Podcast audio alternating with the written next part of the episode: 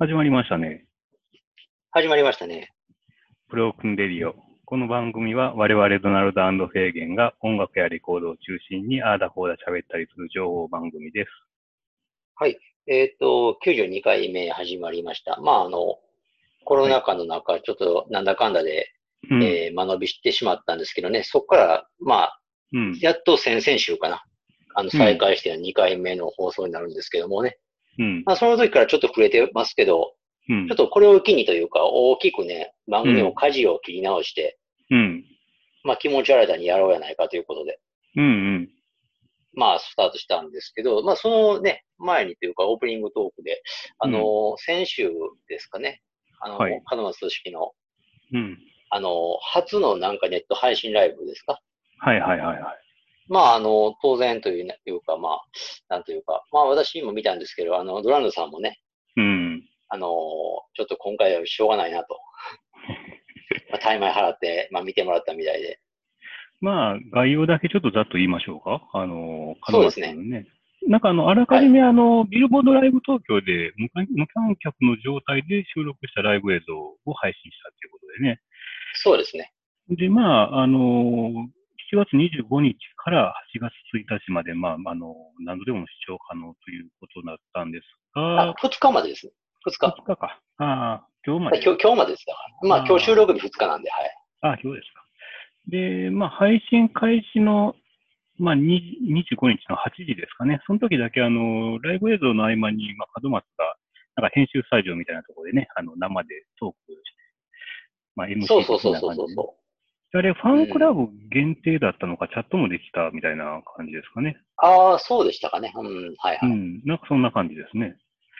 まあはいはい。まあ、僕もまあ見ましたけど、ね、どう、どうでした？フェーゲンさんはね、ちょっと残念な結果だったようなあ感じですけど。そうそう、やっぱり、あの、iPhone から接続して、うん。あの、見ようと思ったんですけど、うんまあ、あのどうせならでかい画面で見たいということで、Chromecast ってね、もともと家にあるんで、うん。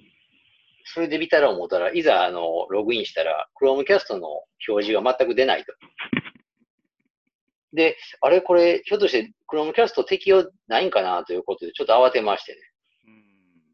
まあ、ドナルドさんにそこでちょっと LINE を、緊急 LINE を送ったらね、ドナルドさんはドナルドさんで、なんか宿泊されてたということで。そうですね。まあまあ、あの、どうにか、クロームキャストとかでね、ちょっと見ようかなと思ったんですけど、なかなか、まあ、できなくはないんですけど、不安定すぎてちょっともう諦めましたうね。ーん、まあ、詳細はね、ちょっと割愛っていうか、しまあ言ってもしょうがない割愛しますけど、要はまあ、あの、そのスマートフォンとか、うん、うん。パソコンぐらいでしか、まあ、見れないよと。まあ、それを推奨しているというか、まあ、そういうもんなんでしょう、要は。基本はね、だから、あの、パソコンだったら、HDMI のケーブルとかで、まあ、テレビとつなげれるんで、それで見たらいいんですけど、はいはい。iPhone っていうのがね、なかなかそういう、まあ、なんか変換とかいろいろかましてテレビつなぐことできるのはできるんですけど、それね、当日見る直前になってそれを用意するそうね、見る。る、だから、30分ぐらい前には一応スタンバイっていうか、やっぱり、あの、うん正直そういう配信とか見るのも僕初めてやったんで、うんうんうんうん。まあ、はっきり言って、もうこれを、まあ、いいプラスでしたっけ？あの、なんか。はいはい。あの販売はね。だから、初めて、まあ、会員も登録して、うん。だからもう本当に、あの、門松のおかげで、まだそういう経験もできたというかね。うん、だから、まあ、これも勉強やなと思ってね。うーん。まあ、注意点でもないけど、まあ今回に関しては iPhone だとかなり途切れましたね。もう10秒ぐらいああ、なるほどね。でもまあ、うんそれ、あれですよね。で。うんまあ、あの、まあ結局、その、ちょっとライブの本題入る前にそういうシステム、その配信とはってことに対してね、うん、やっぱりちょっと小言になってしまうんですけど、うん。まあ、どうかな、パソコンって、うん、今、まあ特にそのスマートフォン、まあ iPhone ですよね。iPhone 軸にしたスマートフォンがかなり普及してるじゃないですか。うん。で、パソコンのを所有する意義っていうか、うん。どんどんそのモチベーションが下がってると思うんです、年々。まあね。だからやっぱりスマホから、まあ僕も実際ログイン、あの申し込んだのもスマホからやし、うん。そういう人かなりいると思うんですけどね。いや、と思うんですけどね。うん。てか、むしろ絶対多く、多くなってると思うんです、圧倒的に。うーん。うん。パソコンでね、まあ僕も自宅のパソコンちょっとあなたにも何回か相談してますけど、うん。古くなってきたんでどうしようかっていうの。でもよう考えたら、その、普段仕事で使ってなかったらいらないんじゃないかっていう意見も出たじゃないですか。はいはいはいはい。だから確かにそんなもんかなってとこもあるし。僕もまあ、たまたま買い、最近ね、今年買ったからね、ノートパソコン。ああ、なるほどね。よかったんですけどね。うん。だからやっぱりそう考えたらさ、やっぱりその、パソコン持ってても、うん。その機種が古かったりとか、うんうん。意外とそういう落とし穴、細かい落とし穴っていっぱいあると思うんですよ。だからまあまあ、そうっすね。うん。ログインはじゃあできても、いざその、うんまあ、今回僕実際起きたみたいに、うん。動画がほぼ、なんか、ブツブツ、ブツブツブツ取り切れると。うん。もう本当にね、実際ちゃんと数えてないけど、やっぱり体感で10秒おきぐらいに止まって、うんで、。また10秒ぐらいしたら復活して、また止まってっていうもうだから、残念やけども、もう諦めましたもんね。早々に。うん。もうアーカイブだけ後日見ようと思って。はいはいはいはい。まあ、アーカイブは大丈夫だったんですよね。アーカイブはね、あなたにも事前に報告した通りで、もう問題なかったんですよ。ね。うん。うんでもやっぱりこう生で見たときって、あのまあ、さっき言ったような感感じで、あの、門松が喋ってるっていうね、トークとか、曲間でも結構トークしてて、まあ、あまりにもうんトーク長すぎて僕ちょっと途中寝たんですけどね。あそうですよね。だから、うん。僕もね、当然もうそうそう、うん。でもやっぱトークが見れないわけじゃないですか。そうやって後でそうやね。うん。のそうそうそう、見れない。アーカイブで見るっていうのはね。見れない、見れない。で、僕って実はまあ、あの、生のトークがあるからっていうので3500円じゃあ払おうかなと思うって。ん。はいはいはいはい。あ、ちなみにそうそう、代金3500円なんですよね。で、チャットもできるって思ってたから、それもあって僕が払ったんですけど。そうか。うんチャットはあなたさ全然参加する気やってんや。そうそう、いや、見れんのかなと思って、少割なくとも。割とあれやな。え、あ、あ見れるってこと？そうそう、チャットの内容ぐらいは見れんのかなと思ってね。ああ。見れないんや。見れなかったんでね。あ、見れへんねや。あれ、ログインせんとあかん感じだったですね、どうも。ああ、そう。そのファンクラブのサイトかなんかに。ああ、それはあかんな。それがね、なんかね、あーやられたなっていうかね。ああ、いや、考えてほしいな、そこら辺はちょっとね。いやいやいや。まあ、まあちょっと門松残念うん。うんですよね。まあだから、あの、門松自身もそれ手探りっていう、その、まあ門松だけじゃないんですけども、はっきり言ってコロナの、コロナ禍が、まあ、ますます勢いついているから、今、落ち着くどころか、うん。はっきり言ってそういうライブするとかいうエンターテインメントの業界の方って、もう、より苦しくなると思うから、まあね。かといって、そのね、うん、いや、ライブせんのはいいけど、じゃあ収入源はってなるから、やっぱりもう配信の方に、でかなり、かなりのスピードでシフトしていくと思うんですけどね。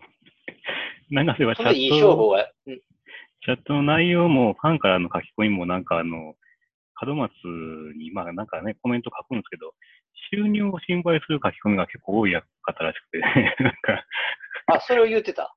うん、門松が言うてましたね。あ見て言ってるわけやね、門松が。ううんん。で、あのね、大体カウントで見たら、あの、何人今見てるかってカウント見れるんですけど、大体3400、500人ぐらい見とったんですね。ああ、なるほどな。で、まあまあ、結構入ってて、よかったじゃないですか、的な書き込みもあったみたいですけど、まあ、門松はあそもうね、いや、赤字の補填だよと。あの、コロナのね、影響のああ、赤字のまあ補填があるな、んだよっていう、ちょっとね、こうやらげてましたけど。ご立、ご立腹みたいな。まあ、だからその、まあ、ずけずけとしたやっぱり文章でババっていくから、うんああいうのポンって来られたら結構腹立つんかもしれんな。まあまあね。ででもまあ、まあね、3500円で、で、3400、500人っていうことは、まあ、1000何万とかそんなもんですかね、金額。ああ、純粋な売り上げってこと。売り上げはね。どうなんやろうって感じするんですよね。それっまあ、て。だからさ、まあ僕ら、まあそんな、それはし、押して測ることしかできへんねんけど、結う局、ん。内訳っていうの、うん。3500円の中のどこがどうで、ああでっていうのを考え出すと、うん。キリはないんですけど、箱代ね。3500円っていうのをポンって僕知った時にやっぱり高いと思ったもんね。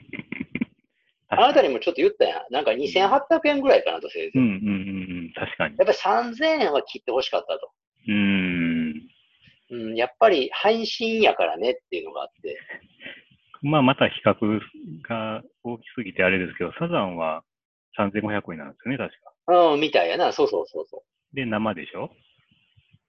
う。なあ、そうか、生やな。な生でプラスその見逃し配信ももちろんあるってことや。ありありありありあり。うでね、あの、視聴者がどうやら、まあ、推定で16万人ぐらい見とった。サザンは？うん、チケット購入者が。やっぱサザンってそう考えたら多いな。いや、すごいでしょ。桁が全然違うっていう。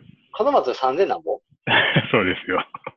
それはちょっとやっぱりあれやな。ちょっとやっぱり、門松ってやっぱりそう、そうなんやってちょっと今思うな。僕らの中では話題にする頻度がかなり高いやん、門松俊樹って。そうですね。世間的にはもうで全然。、逆にサザンオールスターズって、うん、もうポピポピュラーすぎて、うん。意外と見えひんのちゃうやっぱコアな人しかとか思ってたけど、はいはい。やっぱり見る見るんや、16万円。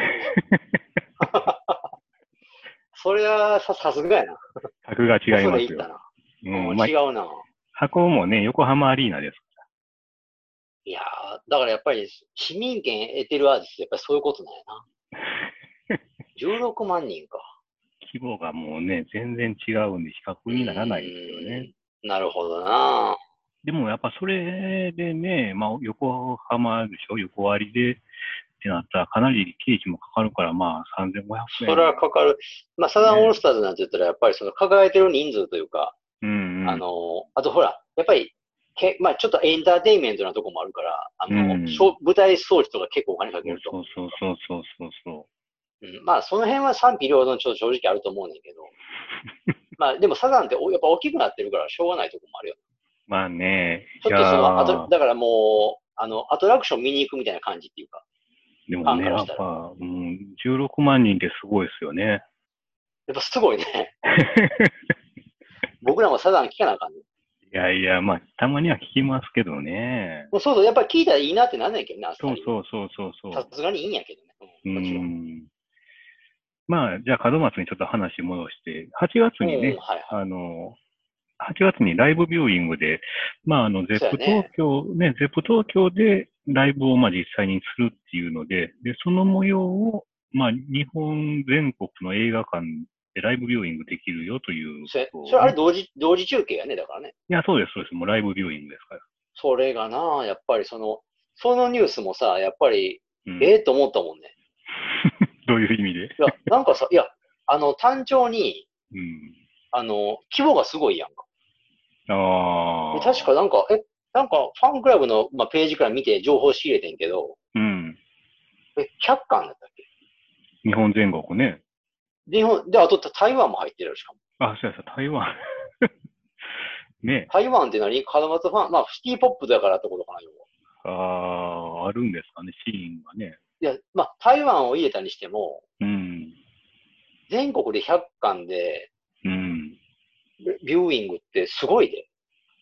でもまあ、まあ、俺だからこのニュース、うん、うん聞いたときに、うん。門松俊樹にうん気がつく、もう、賭けかもしれへんなと思って、この、この企画が。あ、名前を売る？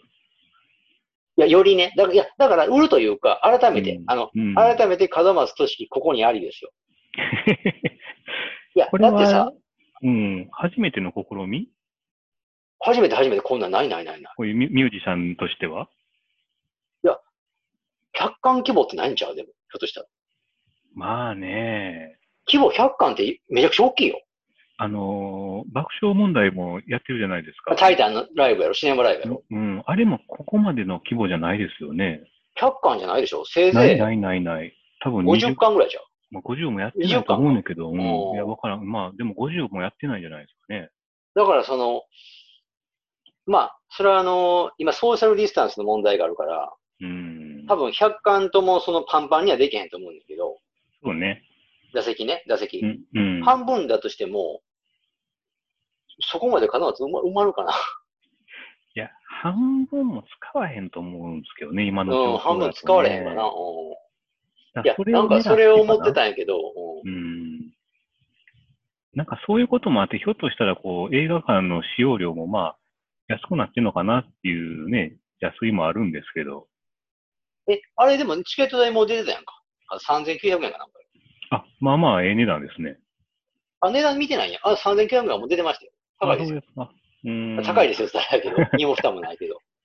まあ、あのー、そういう家々の今回のね、あの配信、前の配信と違って、まあ、映画館なんで、基本的にはまあ環境は統一されてる、ある程度ね、されてるから、まあ。そうそうそう、だからやっぱり、うん、あの、ちょっと近場の、たとえ近場の映画館でも、やっぱりイベントに行くっていう感じはあるよな。うん。で、まあ、ラグもね、あの、心配もまあまあ、基本ない、ね、そうそうそうそう。まあ、こんなこと言ったらないけどさ、だって驚いたんがやっぱり、百館の中に、我らのその地元、奈良県も入ってるからね、ちゃんと。いや、だからもう全国でしょ、これ。全都道府県。だからそうやね。だから、うん。これ、門松ってほんまに、まあだから、やっぱ客呼べるアーティストとして白羽が立ってんのかなビジネスとして。どうなんでしょうかね。なかなか賭けやろ、これ。うーん。これね、奈良東方シネマズ柏原っていうね。柏原、奈良で柏原やね。うなんかでも、なんかバスへの変なとこじゃないですもんね。えー、まあ、なら、まあ、地方としては地方としてはないけどな。うん、でも、でも、でも、ちゃんとしたね、メジャーな映画館っていうか、なんか、変なこう草の根活動でね、なんかどっかのバーの バー何々で。いや、さすがにそれはもうないやろうけど。そういうことじゃないからね。だから、いや、だからやっぱり、あれなんよ。うん、その、うん、やっぱコロナのせいがあるけど、うん。そんだけやっぱり困窮してるってことなのかな。ああ、門松が？門松もやし、そういう映画、その場所を提供する側もっていうか。まあね、コンテンツがないのか。うん、今でもやっぱりさ、なんちょっと話まだくどいけどさ、うん、門松に白羽屋が立ってるってとこがポイントやで。白羽の屋が門松にだったのかがわからんすけどね、門松が動いて、売り込んで、映画館にね、やってんのか。でもそれで、あ逆、まあ、それ、門松側からにしても、と話と通ったなと思ってよ。だからなんかね、その映画、映画自体がもう新しい風切りの映画っていうないんでしょ、今。なんかでも、ぼつぼつやってんじゃないの？やってますか？ぼつぼつはやってると思うで。まあ僕行ってないけど、もうやっぱり、さすがにちょっとやっぱり、あの、映画館も抵抗が、まああるっていうか、うんまあ今はちょっとやっぱり行かれへんかなとか思思いながらやねんけどね。だからやっぱ映画館も困ってんのかもしれないですね、コンテンツ的にね。困っ困って門松にすがるっていうの あまあ、すごいな。映画入らへんし、ちょっとやってみるか、みたいなことでね。いや、か、かけやと思うね、これは。確かに。ちょっとだから、いや、なんでか、なんで僕こんなこと言う、ちょっと、いや、なんで僕こんなこと言うかっていうとね、さっきも言うけど、うん、その、うん。若い人にアピールするとかじゃなくて、うん。だから、門松と同年代やねんけど、うん。門松俊樹なんてもう過去の人やと。はいはい。はっきり言うて。うん。あ、そういえば俺、俺ら学生の時聞いてたよな、門松っていう人に、うん。まだやってんの？今やってるやんって思わす機会やってことで、僕は言いたいの。そういうこと？いや、実際そういうことやっぱ多いんですよ。あなたに前喋ったかな？僕、ほら、面接の、会社の面接、就職面接の時ね。うん。ちょっと雑な趣味のこと聞かれて、僕思い切って門松組織が好きやって言ったら、はい、面接の人が大体、うん、いや、まだやってはるんやね、みたいな、しみじみと。あ、そうですか。話したことがあってね。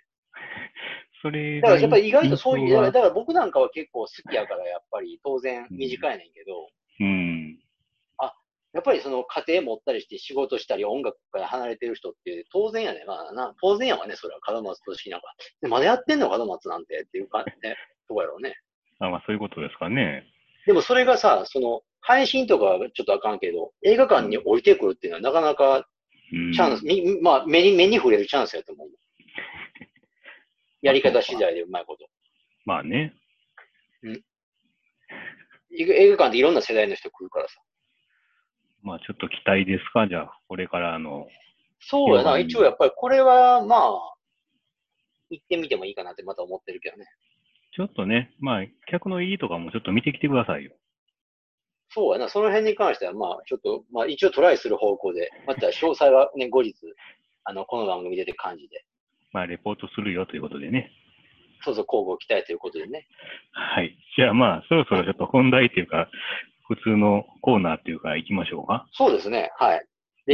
ましょうか。まああのそうですね。基本的には、まあ、あの、まあ、前回からそうなんですけど、一応、内容的にリニューアルしまして、まあ、あの、番組的にはこのドナルドとフェーゲンが、一応まあ、アーバンっていうのを、まあ、テーマにね、裏、裏テーマというか、まあ、それぞれおすすめ曲を紹介しますよっていうことでやっていきたいと思います。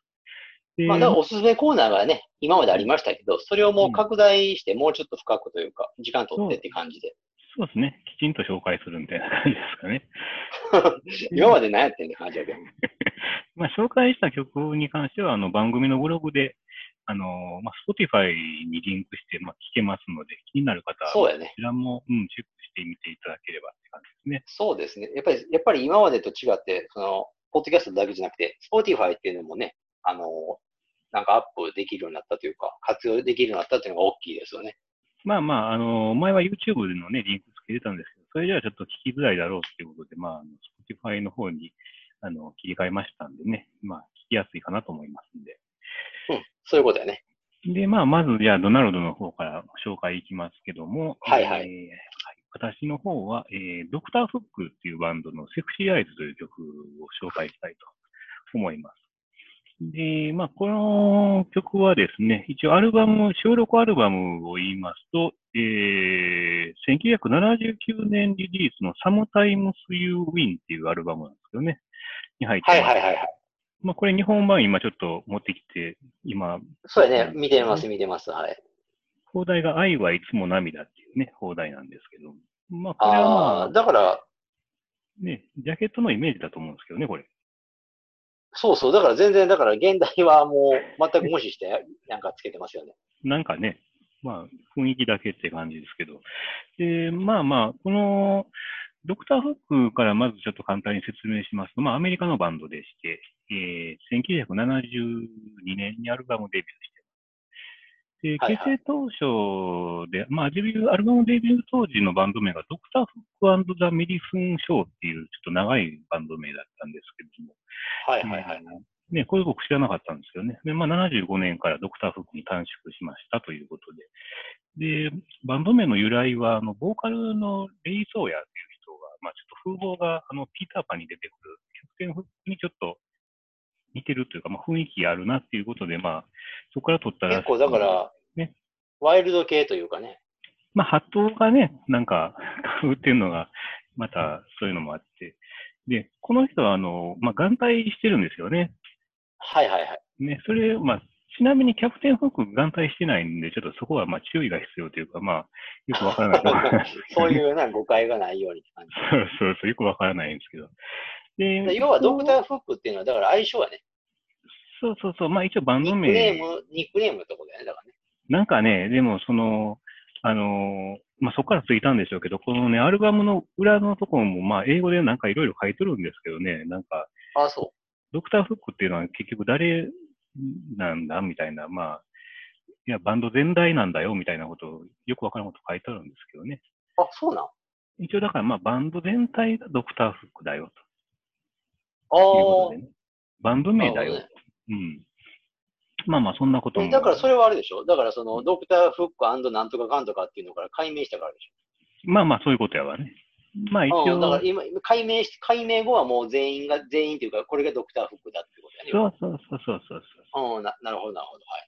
まあ一応まあバンド名の着想としてはまあこのレイソーヤさんのね、まあはいはいはいはいまあまあ、あの、ボーカルっていう扱いなんですけど、実際 YouTube とかで見ると、あの、デニス・ロコリエールさんっていう、まあ、ギター弾きながら歌ってる人は基本歌ってましてね。ドクターフックが歌ってるわけじゃないわけやね。うん、このレイソーヤさんはね、なんか映像を見てると結構マラカス振ったりとかね、パーカッション叩いたりああ、とか、なるほどね。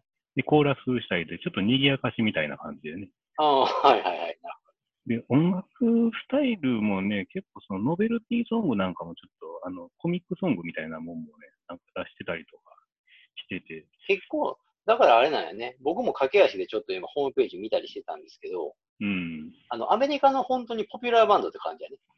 なんかね、カントリーと基調とした感じですかね、ざっくり言うと。うん、するするする。なんか、あの、ちょっとそういうね、ちょっと田舎臭いというか。そうそう、カントリーロックって感じですかね。まあ、うんするね基本、うん、基本ジャンルはそうなんですけど、だからね、うんなんかまあそうそう、78年、9年ぐらいからちょっとまあ、カントリー風味もまあ、残しつつのメロウな曲がちょっと増えてきてるんですよね。こうアルバムざっくり聴いていくと。ああ、なるほどね。はいはい。年代順で聴いていくとね。で、今回紹介する、まあ、このセクシーアイズは、まあ、その中でもダントツに、急に洗練された、まあ、AOR の名曲なんですけどね。おーまあ、これ、だから、あの、あなた本当にこの曲、まあ、紹介したいって聞いたときに、ほんまに好きやなって思ったね、あなた、ドナルドさん。なんか、かなり、あのーあなたの自宅行ったとき、このジャケット確か見見たんかな。それで曲も聴いたと思うんですけど、だいぶ前やけど、うん。その頃から好き、割と昔から好きやったでしこれそうですね。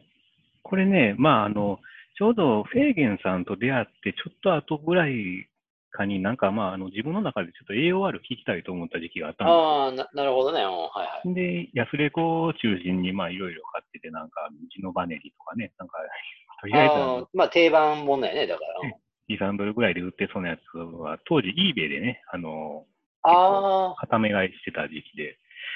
で、まあ、あ、そんなレコヤじゃなくて、こもうそういうネットで買ってたんや。れそうそうそうそう。んで、まあ、これ、まあ、その中に混じってたやつで、聞いてたら、これはなかなかいいやないかというね、ちょっと若干ディスコ風味もちょっとあったりしてね。そうそう、ディスコっぽいよね、これね。うん、そうなんですよ。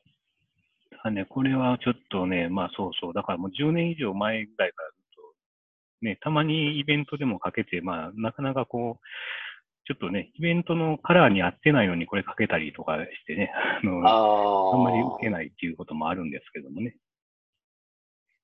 まあメロウですね。まあ、メロウやね。メロウやけど、あの改めてなんかその、聞いてると、うん、やっぱりその、いなたいというか、あのー例えばさ、まあちょっとドナルドさんの、うんあの、なんて物差しと僕の物差しとやっぱ当然違うんやけど、やっぱりうんアーバンかっていうと、僕はちょっと、僕はバッチリじゃないんですよ、実は。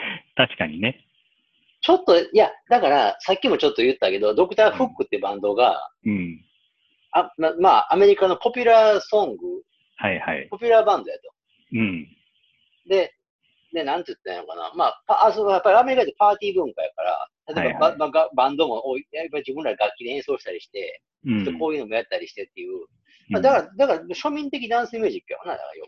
はいはいはいはいはいはい。うん、それも感じたし、だからやっぱり、あのーまあ、悪い意味じゃないんやけど、うん。なんかその、ちょっと庶民臭さっていうあるというか。いや、この人ね、そのレイユ・ソーヤってもともと木こりになろうと思ってたらしいからね。ああ、それはもうカントリーやな。そうそう。確かに、だからね、アーバンドで言うと、ちょっと低いですね、これは。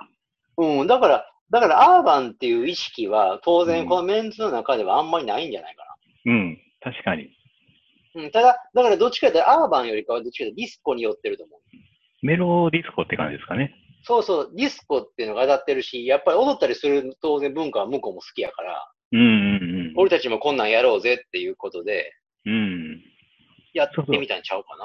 田舎者、田舎者が感じる、田舎者が想像したアーバンって感じですかね、これね。ああ、そうそうそうそうそう。だからその、だからアメリカのなんか本当に中、白人の中流階級のうん。なんか音楽というか、はいはいはいはい。うん、だからやっぱりその、なんやろな、お飲んでるお酒もちょっとさ、やっぱりあの 安いお酒というか、バーボンとかね、飲んでる感じですそう。そうそうそう、やっぱりその夜景見ながらっていうのじゃないでしょ。あ、違う違う。カクテルとか飲まないですよ。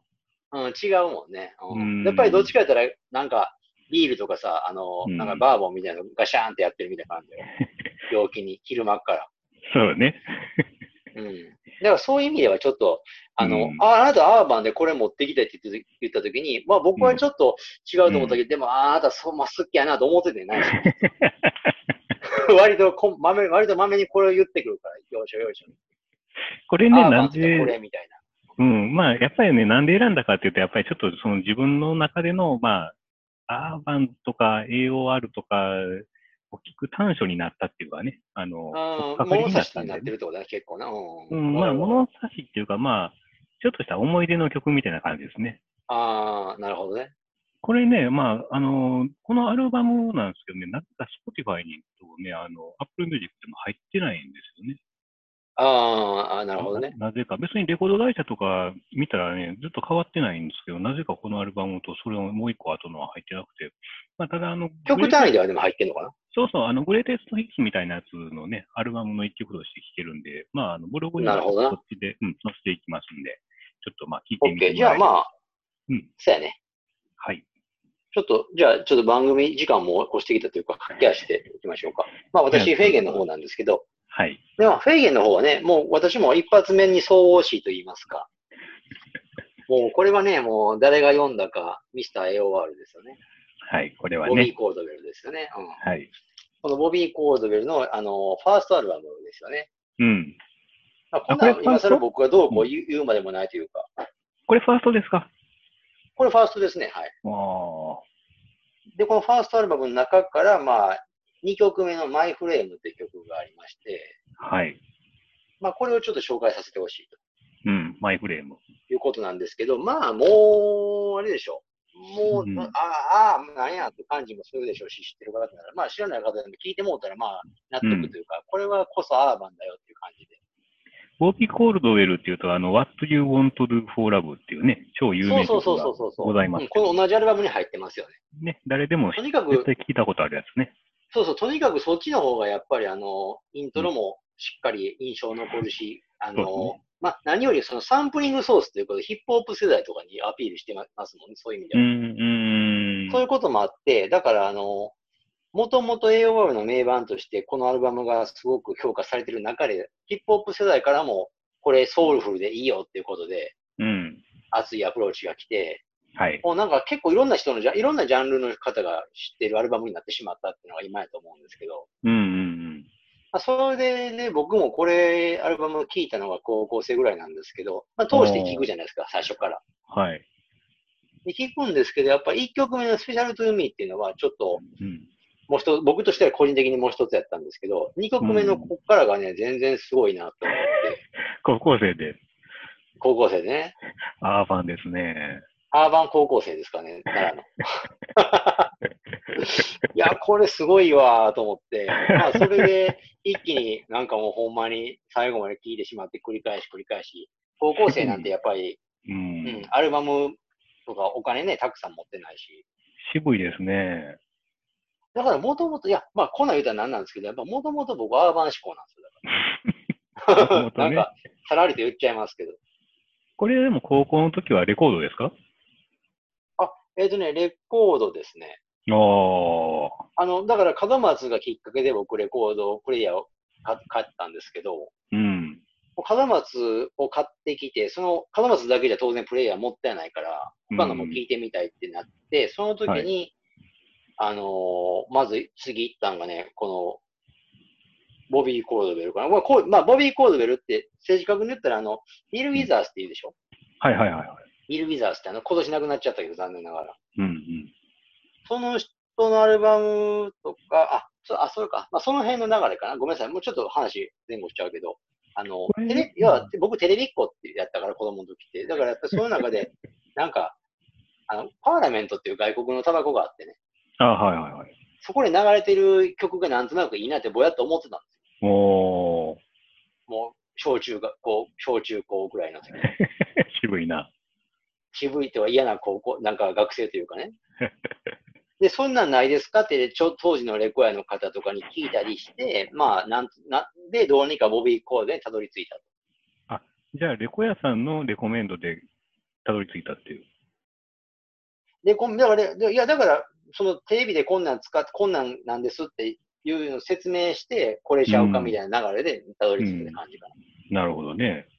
それで聞いたのがまあこれなわけで、で、うん、まあ、あのー、ちょっと長くなっちゃうんですけど、まあ要はね、まあアルバムに関してはそれを外れなしで、まあ間違いないアルバムってのも言うまでもないんですけど、うん、で、よりなんかその中で、あのー、マイフレームになんでしたっていうことなんですけど、うんうん、これ、あの、あなた聞きました？ドナルさん。いや、聞きました、聞きました。改めて、これね、うん、あのー、まあ、結局僕 AOR とかフリーソウルとか、例えばいろんな言い方が今、ジャンルありますけど、うん。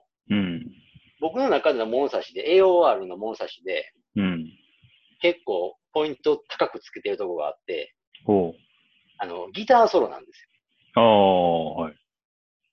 あのーだからね、あのこのマイフレームって曲もやっぱりその、まあ、ソウルフルなボーカル、あソウルフルというか、熱熱く歌い上げる方じゃなくて、どっちかって言ったら、スティービー・ワンダーっぽく、その、涼しげに歌い上げる感じのボーカルとかもだい、まあ、いいと言えばいいんですけど、うん。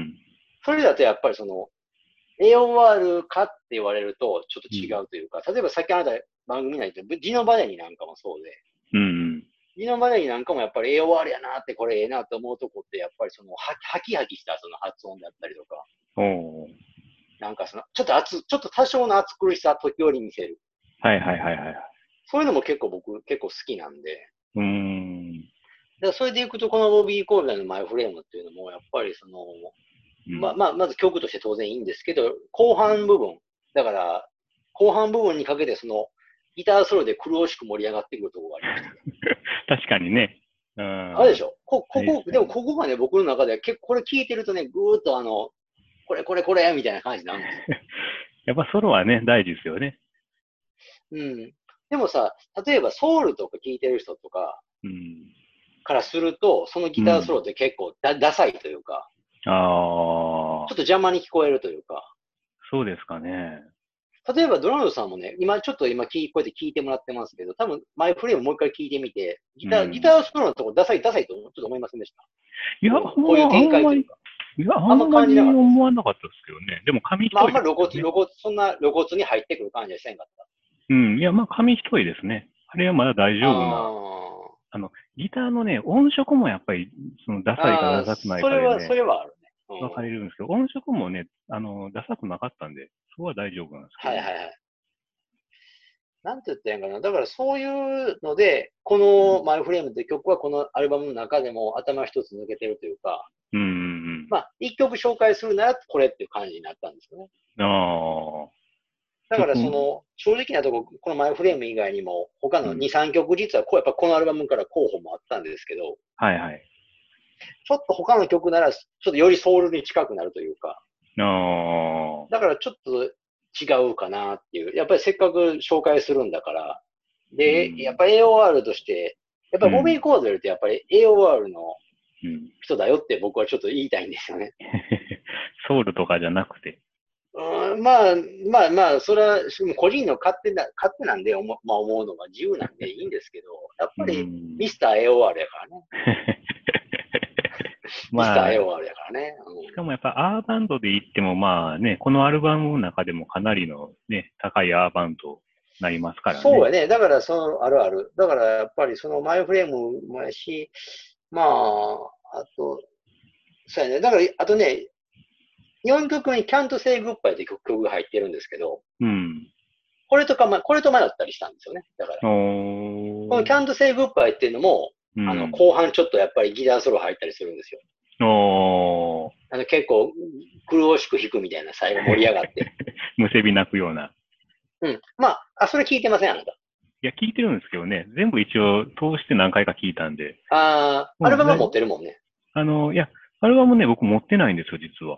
あ、持ってないのこれ。うん。あれ、そうやったっけ？あ、あねそうでしたか。これもういつでも買えるかなと思って、ほったらかしてたらっていう感じですね。今に。ああ、これは確か、あそういうことか。まあ、ど定番すぎてね。そうそうそうそこれでも、やっぱり、まあまあ、買っと、買った方がいいんじゃないですかね。